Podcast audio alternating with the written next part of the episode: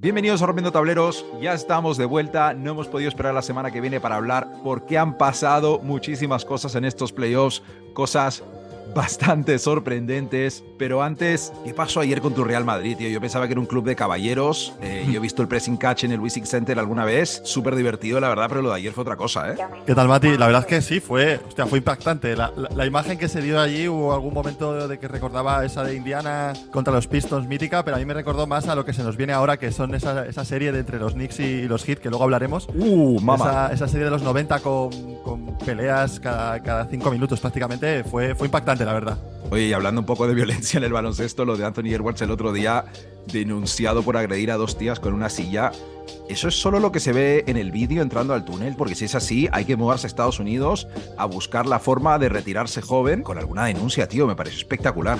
Es que esas oportunidades, Mati, no, se pueden desaprovechar, ¿no? Como cuando tú quieres que te atropelle un coche y así cobras el seguro, en plan que te toca un poco la pierna, te tiras al suelo, radiografía. Pues esto es igual, hay que aprovechar cualquier cosa que venga de esos jugadores de NBA y te pasa que poza la silla, pues sabes que eh, tema psicológico, daños y perjuicios y todo lo que lleva a una buena indemnización. No, no, primera opción sacarles un hijo, segunda eh, sacarles un sillazo en la pierna, tío. En, todo caso. Eh, Totalmente. haría horas de introducción con estas pero, tío, se han cargado el número uno. Así que vamos a, vamos a hablar de eso un poco, ¿no? Vamos a, sí que hay cositas que hablar. Ah, y bueno, si es la primera vez que nos escuchas, arroba rompiendo tableros en todas las plataformas, nos puedes dejar cinco estrellas en Spotify o en la plataforma de podcast donde nos estés escuchando y vamos a por ello, tío. Venga, vámonos.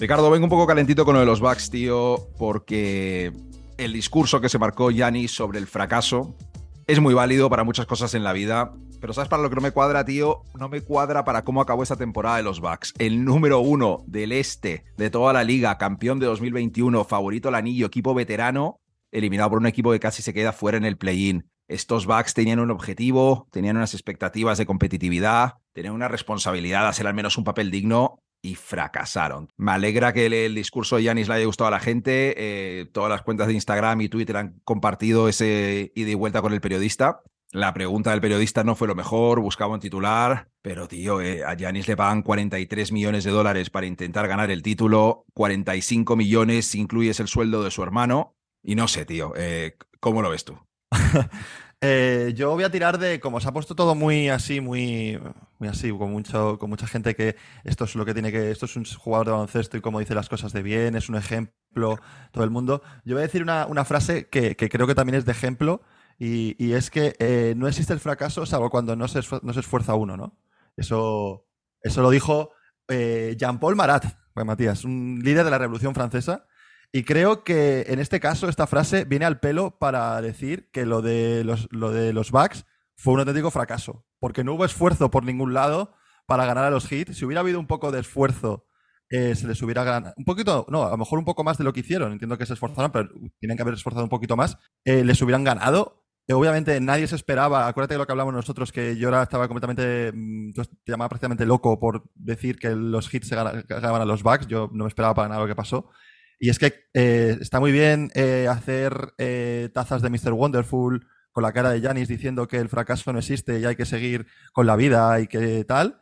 Pero, tío, hay que asumir que es el, mejor equipo de la, de la, NBA, era el mayor favorito, le ha eliminado, como tú has dicho, un, equipo que viene de play-in perdiendo el primer partido, les ha eliminado 4-1. O sea, no les han eliminado en el séptimo partido con un triple Jimmy Butler. No, no, 4-1, o sea, les han barrido y creo que también de los errores se aprende y del fracaso, igual se, sale hasta más fuerte. Así que mm, entiendo que la gente que no ve NBA y, le gustan los discursos de coaching inspiracionales y todo esto, pues les, le parezca guay, pero quien sepa de NBA y que haya visto de NBA, obviamente es un fracaso para los Bucks. Si esa filosofía le vale a él, a mí me parece genial. Él parece ser buen tío Claro. Pero, pero, ¿qué es esta mierda de que, y si las nueve temporadas que Jordan no ganó un anillo fueron un fracaso, tío? Jordan sería el primero en decirte que fue un fracaso rotundo, que el fracaso es parte de, del éxito del, del, proceso, pero fracaso, tío. Y luego Jordan además le pegaría a un compañero suyo, se quedaría tan a gusto, se iría a apostar por ahí. Es que Total, total, total. Es, así, es así. Es que es una cosa total así. O sea, es que no, no tiene mucho más sentido, tío. Y luego, tío, perdóname, pero ¿qué es esta mierda de que Janis no defendió a Butler? Porque eso es cosa del entrenador, tío. O sea, hablando del mismo Jordan hace un rato, Jordan hubiera defendido a Butler si le salía de los cojones. Kobe hubiera defendido a Butler si le hubiera dado la gana. Butler hubiera defendido a Butler, Ricardo, tío. O sea, Butler le dijo a Spolestra que la jugada de forzar la prórroga tenía que ser para él, aunque el Spolestra se la estaba preparando para otro jugador. Eso es. O sea, la palabra fracaso es que no podía venir mejor. Me cago en la puta, tío. Drew Holiday metió un triple a falta de siete minutos del último cuarto y en los siguientes 11 minutos de partido, incluida la prórroga, los Bucks anotaron dos tiros de campo. Y, estaría súper sorprendido si en lo que acabo de editar este podcast y sale, no han despedido a Badenhauser, tío. O sea, en realidad suena muy raro, pero tendrían que haberlo hecho cuando ganó el anillo. O sea, todo el mundo le quería ah. echar cuando ganó el anillo y luego ganó el anillo y, no le echaron. O sea, porque él ya tenía ese tipo de problemas, tío. ¿Cómo puede ser que ese tío vea lo que está pasando y no intente hacer cambios, tío, probar cosas, probar, doblar a Butler, probar doblar a Butler. O sea, no, te digo que cambies toda tu estrategia defensiva, pero probar cosas. Eh, los tiempos muertos que no pidió, no tener a López en pista para evitar ese alley en la jugada que fuerza la prórroga, ese ataque en general estático con balones al poste que no llevaban a nada, tío, o eh, Giannis tirando pull-ups, o sea, no entiendo. O sea, que no pidiera el tiempo muerto y que acabara el balón ese en las manos de Grayson Allen intentando hacer un Eurostep. O sea, tío, eh, deberían llevarle a, juicio en Milwaukee, tío, por negligencia. No sé, me da, me da un poco de pena tirar de tanto beef a Yanis en general, pero es que los últimos dos partidos, la forma que se le han escapado esos partidos, para mí afecta un poco su imagen, su legado a día de hoy. O sea, no sé qué tan jodido puede haber estado de la espalda. La verdad es que no lo sé, tío, pero a ver si al menos llega un Nick Nurse o un alguien y les espabila un poco. Sí, sí. ¿Te imaginas lo que estarían diciendo ahora mismo de Yanis si no gana el anillo en 2021? Hombre. O sea, sería el jugador más fracasado de la historia de la NBA, tío. O sea. Sí, sí, además el problema no solamente es de Yanis, que es que el problema yo creo que ya.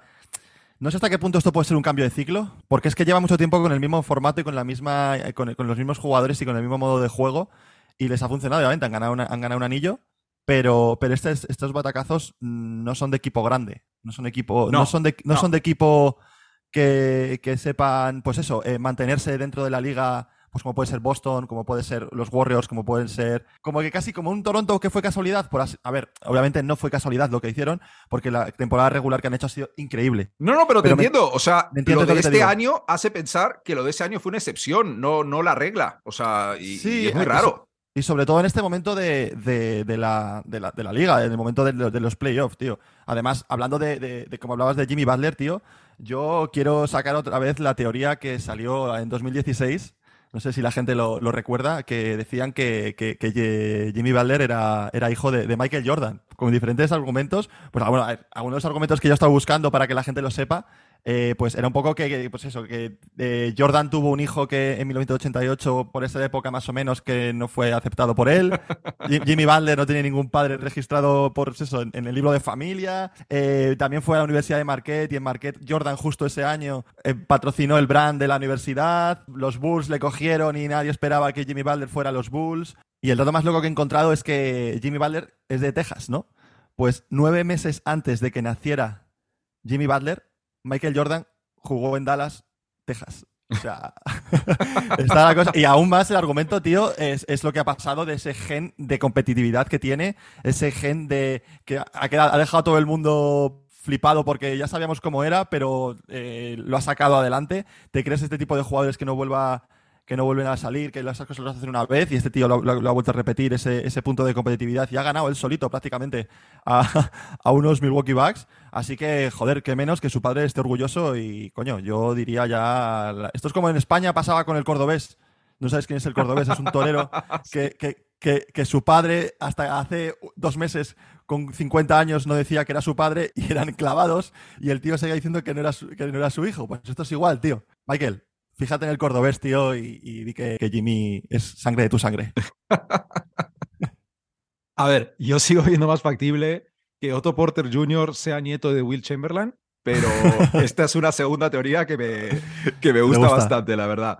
Se me, ha, se me, ha hecho raro a mí no hablar de, de, la grandeza y lo que hace Jimmy Butler. Y los Heat le echaron muchos huevos, tío, pero no sé cómo lo ves. Yo veo más que la serie, incluso con lo de Butler, que la perdieron los Bucks. O sea, no hay otra forma para mí de verlo, a pesar de Butler, con todo el respeto, tío.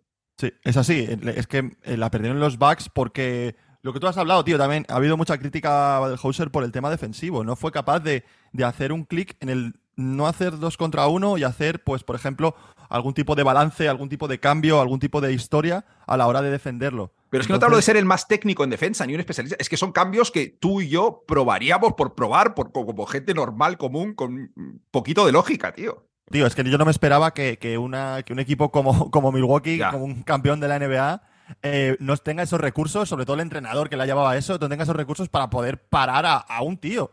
Porque es que, tío, es que tampoco estábamos hablando de que el equipo en global fuera. Es que era Jimmy Butler el que les estaba ganando y se veía claramente. Y, tío, no sé. Luego también te digo, lo de Jay Crowder, eh, se está convirtiendo un poco en un meme todo el, traspaso por Jay Crowder, lo que dieron por Jay Crowder y lo que han sacado a Jay Crowder en este año en, los playoffs. O sea, ha sido un poco.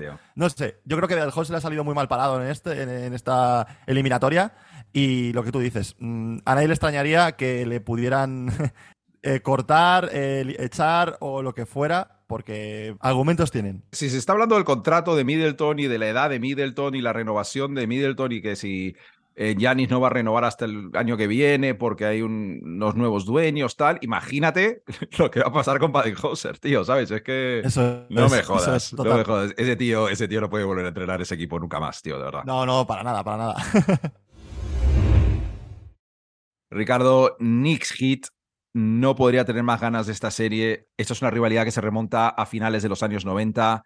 Se vieron en el 97 playoffs, en el 98, en el 99 y en el 2000 y ahora en 2023 con dos equipos, la verdad, bastante similares, em, sin grandes estrellas, con el perdón de Butler, porque al final la gente parece olvidarse de Butler hasta que ya en los playoffs y luego le comen la polla, pero esa es una historia para, para, otro día. Eh, para mí, lo más importante es, en realidad, Tom Thibodeau contra su pupilo estrella en Butler.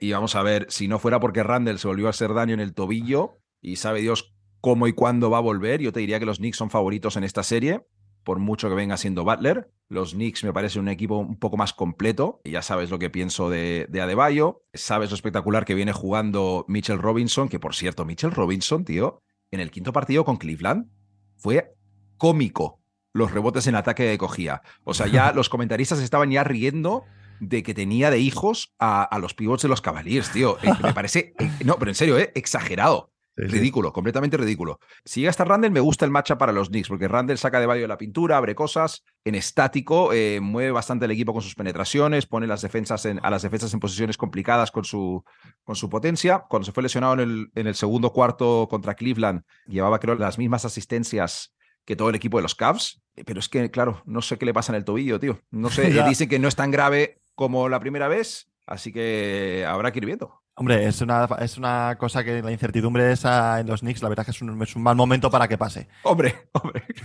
sí, totalmente. Eh, la, verdad que sí, tío. Es una, es una eliminatoria, como decía al principio, que nos recordaban a esas eliminatorias de los 90. Esas eliminatorias en, en Knicks Hit súper épicas, de peleas, de, de, mucha braveza por parte de los equipos. Eh, pues una, una eliminatoria que apetece ver eh, los dos equipos han pasado de diferentes formas. Los Knicks han pasado de una forma contundente, de una forma que han convencido, una forma de, para que la afición de, los Knicks ya piense en el anillo, ¿no? Como, como, bien, como, buena, como buen aficionado de los Knicks. Y luego la, forma de pasar de los hits ha sido de forma, o sea, brillante, ha sido una forma inesperada, eh, ya todo lo que pase relajado, porque ya han hecho el, bombazo de, los playoffs.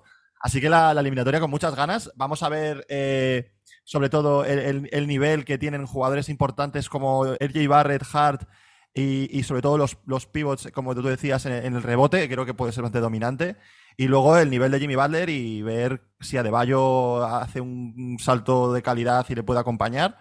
Pero vamos, muchas ganas, tío, muchas ganas de, eliminatoria, porque está además esto está muy parecido al, el, este, está muy parecido a la Champions de, de, fútbol. No sé, por un lado están los dos favoritos Y por el otro, está bastante factible que uno de los no favoritos, bueno, factible no, va a pasar, uno de los no favoritos se meta a finales de conferencia para llegar a, la final de NBA. O sea que, muchas ganas de esta serie y sobre todo de que, de que, haya, de que haya buenos partidos. Mira, yo lo veo así. Los Knicks ganaron a los Cavs en cinco partidos tirando un 28% de triple, tío. Ahí hay margen de mejora. Me gusta pensar que, van a mejorar eso un poco. Por eso soy optimista a pesar de la baja de Randall. Ahora bien, siendo realistas, si Randall se pierde, imagínate, los dos primeros partidos en casa, te compro al 100% que vayan a Miami con un empate 1-1 y con Randall volviendo, tío. Eso yo lo firmo como aficionado de los Knicks corriendo. No, pero claro, el problema ahí es que los Heat tienen al mejor jugador de la serie. Y eso siempre es lo más importante para, para poder desequilibrar esos, esos partidos más, pues así más, más, más igualados. O sea, al final Valer mm, a ver. Ha, demostrado que, que, si se pasa por encima de los Bucks, pues a los Knicks, quiero decir, Matías. Hombre, a ver, a ver, espera. Yo, lo primero que te digo es que Jalen Branson es igual de clutch que Jimmy Butler. Ahí no tengo ninguna uh. duda. Toca confiar en que en esos partidos en Madison Square Garden eh, aparezca el Barrett bueno, porque si no está, están bien jodidos los Knicks. Que Nueva York siga reboteando un nivel excelente, eh, no tengo motivo para pensar lo contrario. Y tío, que Thibodeau o sea, encuentre más soluciones que Badenhauser para frenar un poco a Butler. Es decir, estaría bien que Jimmy Butler no metiera 98 puntos en dos partidos, tío. Tal cual. O sea, Estaría bien que si empieza a calentarse, que prueben cosas y no le defiendan de la misma forma a lo largo de dos partidos enteros, tío. No es por fliparme, creo que los Knicks lo pueden hacer un poquito mejor que Milwaukee. Es que es jodido, tío. Milwaukee tiene una de las mejores defensas de la liga, dos, tres de los mejores defensores de la liga, pero a ver, la realidad es la siguiente: Butler no le va a ganar a los Knicks. Butler va a hacer lo que hace. Si ganan los hits va a ser porque los Vincents, los Struces, los Martins de la vida, pues han rendido a un buen nivel jugando fuera de casa. Y, tío, la, lesión de Randall me hace dudar un montón, pero tengo que decir. No, no, no lo voy a decir. Eh, hit, en 4. Ya está. no nos puedes mentir a todos así, de esa forma. Vale, hit en 5, hit en 5. No pasa nada. Eh, has nombrado a, a, a y, yo, nombro a Spoelstra. Hay un, duelo en los banquillos también en la élite. Eh, siempre hemos hablado de que, de que Spoelstra es un de los mejores entrenadores en playoff. Desde luego. Es un entrenador que creo que baja, pasa bastante por debajo del radar y, y no sé por qué, pero bueno. Y ahí va a estar una clave también muy importante de cómo uno o el otro puede despistar en la forma de, defender, de atacar, de emparejamientos, de quintetos, de alto... Ese tipo de cosas que hacen los entrenadores. Y la, verdad que es un poco complicada la, serie porque ya no sé los hits en qué momento vienen de, hype, porque ahora mismo el hype es muy grande. Te puedo decir que los, los Knicks van a ganar en 5, pueden ganar en 7, o los hits pueden ganar en 7. Es, que no lo sé, no lo sé. Les doy un poco más favoritos a los, a los Knicks, pero, pero muy poco. Entonces no me quiero, no me quiero mojar. Pero vamos, confío en los hits y confío en que haya una serie para ver y para disfrutar. Tienes toda la razón, tío. Eh, eh, Spolestra, eh, Thibodeau es un poquito más parejo que, que Spolestra Badenhauser. la serie más igualada hubiera sido Badenhauser contra Bickerstaff de Cleveland. Hablando de entrenadores que, que bueno. Yo para acabar, directamente quiero decir una cosa sobre los Knicks, que, que es que felicita a tus amigos de los Knicks, tío. Felicita a tus amigos de los Knicks. Sé que pueden parecer un poco pesados, un poco tontos, pero si vas y ves, si vas a ver los equipos que han tenido los últimos 20 años, algunos de los quintetos, algunas de las plantillas que han sacado durante todos esos años, es que la gente de otros equipos no tiene ni idea. Como no seas a lo mejor de los.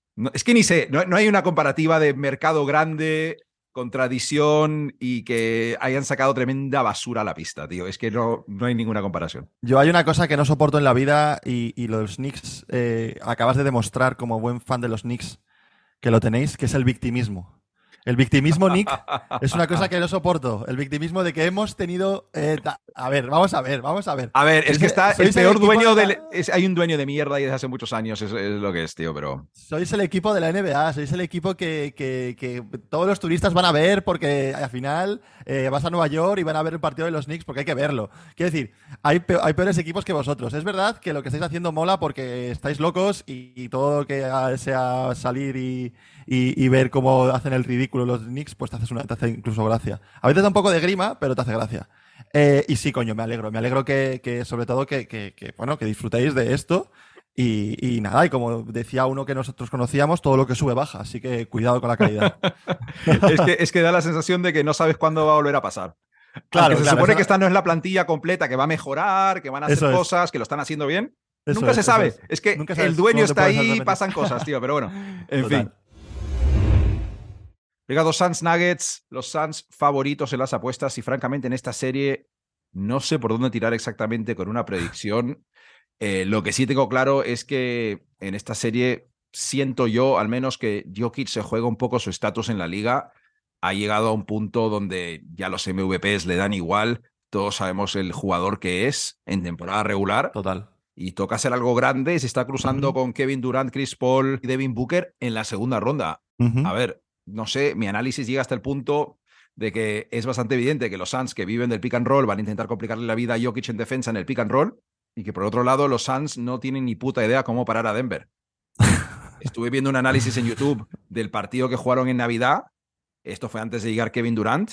Y vamos, si ya le costó a los Suns frenar a los Clippers sin Kawhi y Paul George, que se marcaron un rating de 119 puntos por 100 posesiones, Coño, eh, los Nuggets son otro nivel completamente. En el partido de Navidad que te dio la defensa de los Suns también 122 en rating defensivo, Jokic 41 puntos, 15 asistencias, tío. Y eso fue con Mikel Bridges, que es un gran defensor. Total. Ninguno de los dos equipos puede defender al otro. Yo creo que es como una, una realidad de esta serie. Buah, es que esa serie hay muchas cosas en juego, ¿eh? Aquí es una cosa que los dos tienen que demostrar varias cosas. Por un lado, tenemos un equipazo, ¿no? Que son los Nuggets un equipo muy completo. Primera cosa que demostrar, ¿no? Jokic, como tú has dicho también, demostrar que si los MVPs son más bien cosas que cogen polvo en tu estantería o también aparte te ayuda a ganar anillos, a ganar cosas, ¿no? Creo que ya Jokic tiene que dar el paso de, pues eso, de, conseguir metas más altas, ¿no? Y luego eh, los Suns, eh, el equipo de los nombres, el equipo de, los, de, los jugadores más top ahora mismo que hay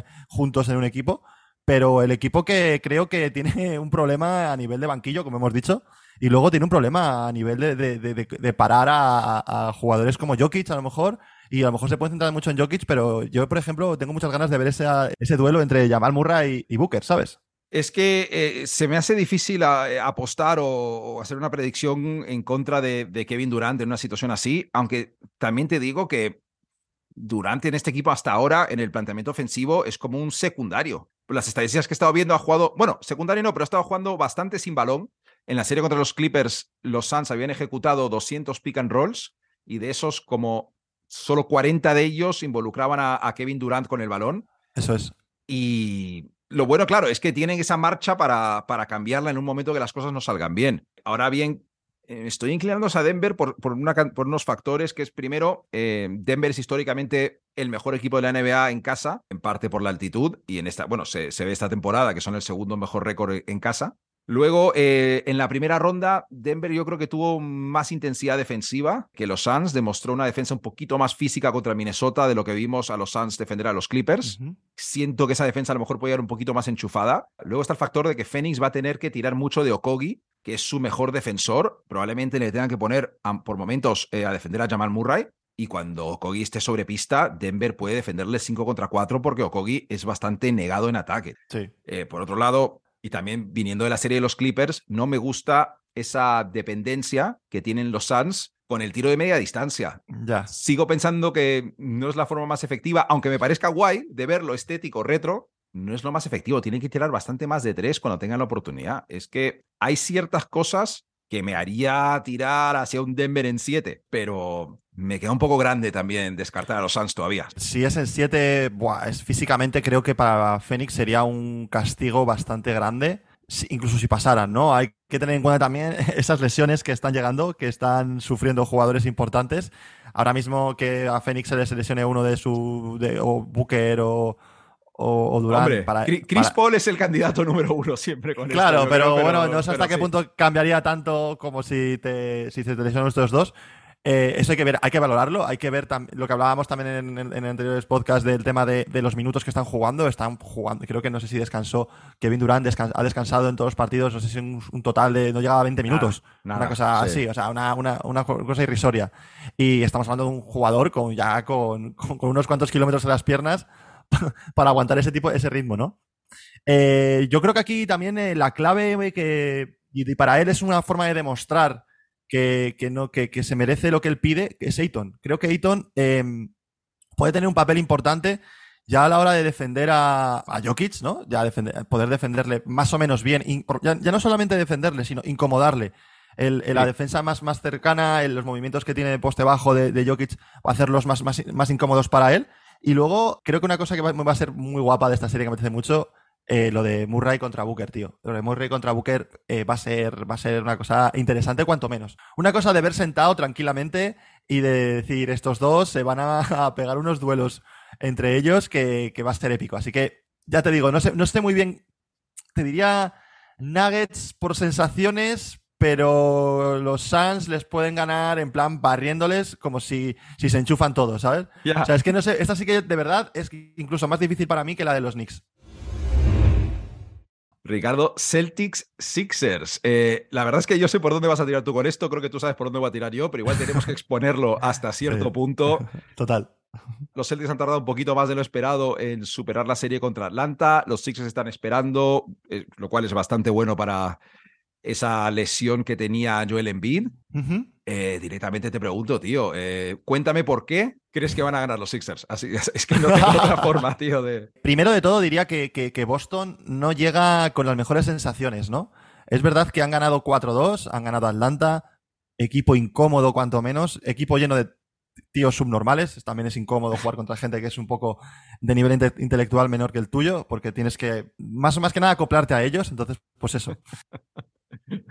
Y sobre un todo. saludo para nuestros cuatro oyentes de los Atlanta Hawks, lo sentimos mucho. No, no, no, digo de Atlanta en general, digo de, un saludo a los, a los seguidores de, de, Trey Young y de John Temurra, a esos, a, esos, seguidores, ¿vale? No, en serio, hablando ya un poco más de, la, la, serie, Boston viene un poquito. Eh, yo creo que se ha dado miedo, se ha confiado, creía, creía que estaban mucho mejor, ¿no? Y, y, al final, bueno, el partido de, la pasada madrugada fue. Tampoco fue tan sobrada la victoria eh, se pusieron ahí al final de los últimos cinco minutos del, último cuarto a, meter canastas y a, dejarlo cerrado. Y es que vienen unos Sixers en el que el problema de siempre, tío. El problema de siempre es Embiid. El problema de siempre es eh, Embiid y sus lesiones. Ahora tiene una movida en la rodilla que al parecer mm, no es tan leve como parece tiene una, una, especie de una distensión en un, en un, ligamento. Va a jugar con dolor, porque va a jugar con dolor. Le viene bien este parón de 3-4 días que se ha, han tenido de, de, la... Porque claro, han venido de una, de una, eliminatoria bastante, bastante fácil. Básicamente han entrenado un poquito. No se les ha exigido eso que ha tenido que pasar Boston con Atlanta en algún que otro momento para poder ganar la eliminatoria. Y eso también al final puede ayudar más a Boston que a, que a los Sixers. Porque sí, ya viene... no está malo el ritmillo, ¿eh? lo de venir así con ritmo competitivo Mm. Eso es, eso es. Yo ese ritmo competitivo que viene Boston, eh, los Sixers, a ver, a ver, es una lucha de gigantes ahora mismo entre estos dos equipos. Los Sixers tienen que ya sí o sí, un poco nuggets, ¿no? del, del, este, tienen que demostrar ya que pueden llegar a, cotas más grandes. Y Boston, un equipo que, pues, joder, que todo el mundo le daba arriba, están arriba y, que su, su, límite es el anillo. Entonces, pues, pues eso, interesante cuanto menos, como todas las eliminatorias, pero yo creo que lo de la lesión de Embiid hay que, hay que verlo y hay que ver cómo vuelve para, para la eliminatoria. Mira, es que te compro la mayoría de cosas que has dicho, la verdad que sí.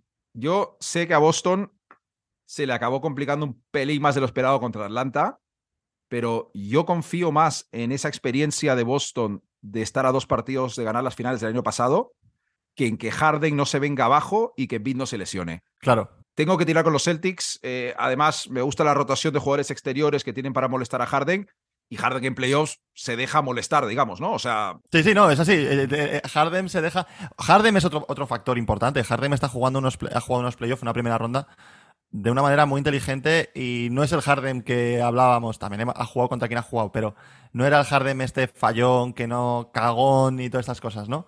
Entonces, eh, luego también creo que, y esto a lo mejor es un poco impopular lo que voy a decir, pero creo que el tío Clutch y al que no se lleva a lo mejor todos los focos es, es Brown, tío. Jalen Brown es, en verdad, para mí creo que es el que, el que da el golpe siempre sobre la mesa en, Boston y hay que, y yo creo que sería el, jugador si yo fuera a Filadelfia.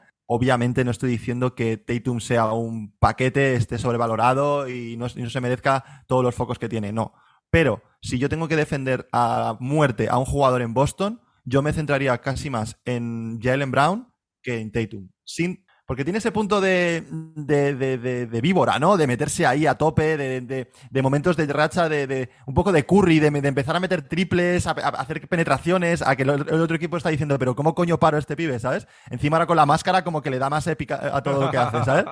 Así que, esos duelos van a, estar, van a estar muy chulos y obviamente estamos hablando de la creme de la creme en, cuanto a jugadores de la NBA enfrentados unos contra otros. O sea, ¿qué más podemos pedir, sabes? 100%. Yo solo Lo que digo es, no entiendo cómo es posible que todos los años Harden haga una temporada regular bastante buena, creamos que se ha reivindicado, este año en playoffs sí que lo va a hacer bien.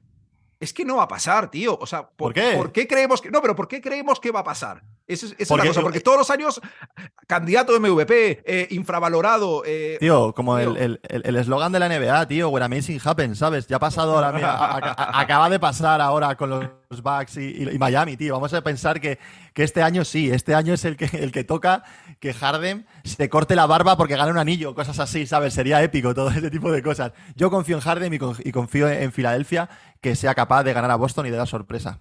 No, si, a mí me apetece ver a los Sixers luchar por el anillo, pero digamos que si tuviera que apostar dinero por la serie, esos dos factores que te he dicho, las lesiones de Embiid y Harden, es que es lo de siempre, es que por eso voy con Boston por lo de siempre y ya está, tío. Y ya está. No hay más, no, me voy a inventar un análisis más allá de eso. No, y es que además sale, es que además Ojo, no Maxi como un factor X en la serie, por supuesto, como cualquiera que da a Filadelfia sabe que si ese tío está enchufado, los Sixers son complicados. Eso es. Eh, y ni siquiera es Harden, tío. Es, es en verdad la, rodilla de Embiid. O sea, si ya entra tocado, la serie contra Boston va a ser muy exigente. Muy complicada. Y me jode, me jode, me jode porque yo quiero ver a un Embiid luchar hasta el final en playoffs. O sea, ya toca, igual que decíamos con Jokic, tío, de verdad. Me da rabia porque, porque es ese jugador que siempre le pasa algo, tío. Es el pupas de, la NBA. En cuanto llega el momento clave de la temporada, eh, siempre le pasa algo. Tampoco él lo hace por lo que le pase, porque está más tiempo en el suelo, alguna vez lo hemos hablado también, está más tiempo en el suelo tirándose con 2-13, tío, que, que, de pie cogiendo rebotes. O sea, es incapaz de que le hagan una falta. Claro, tío, si nos cuesta a nosotros hacer esas cosas, o sea... Claro, claro. Cuídate, Bid, cuídate un poquito, tío. Ricardo, hasta ahí el podcast de hoy con este brillante análisis de la serie Boston-Filadelfia. Eso es. Envides un pupas. Jalen Brown lleva máscara. Va a estar divertido, tío. Va a estar divertido. Va a estar, va a estar curioso. Va a estar curioso la, NBA. No os perdáis ningún partido. No os perdáis ningún podcast que saquemos. Como habéis comprobado, estamos a tope sacando cosas. Así que, pues nada más, Matías, ¿qué más podemos pedir, sabes? No siempre se graba un viernes a las once y media de la mañana. Perdona que te lo diga. En horario laboral, ¿eh? En horario laboral. Yo ruego que no se haya escuchado los martillazos que hay en la casa del vecino. Eh, es un milagro que me haya tomado suficiente cafeína para, para rendir en este podcast. Claro, y yo ruego que mi jefe no sea seguidor del podcast porque estoy grabando un podcast en el horario que tendría que estar trabajando. Así que, chavales, me voy. No te pido un mensaje para la gente, que vean los partidos de la NBA, que le den a suscribir donde sea y venga, todo por culo. Ricardo, nos vemos, tío. Un abrazo, chao chicos. Tchau.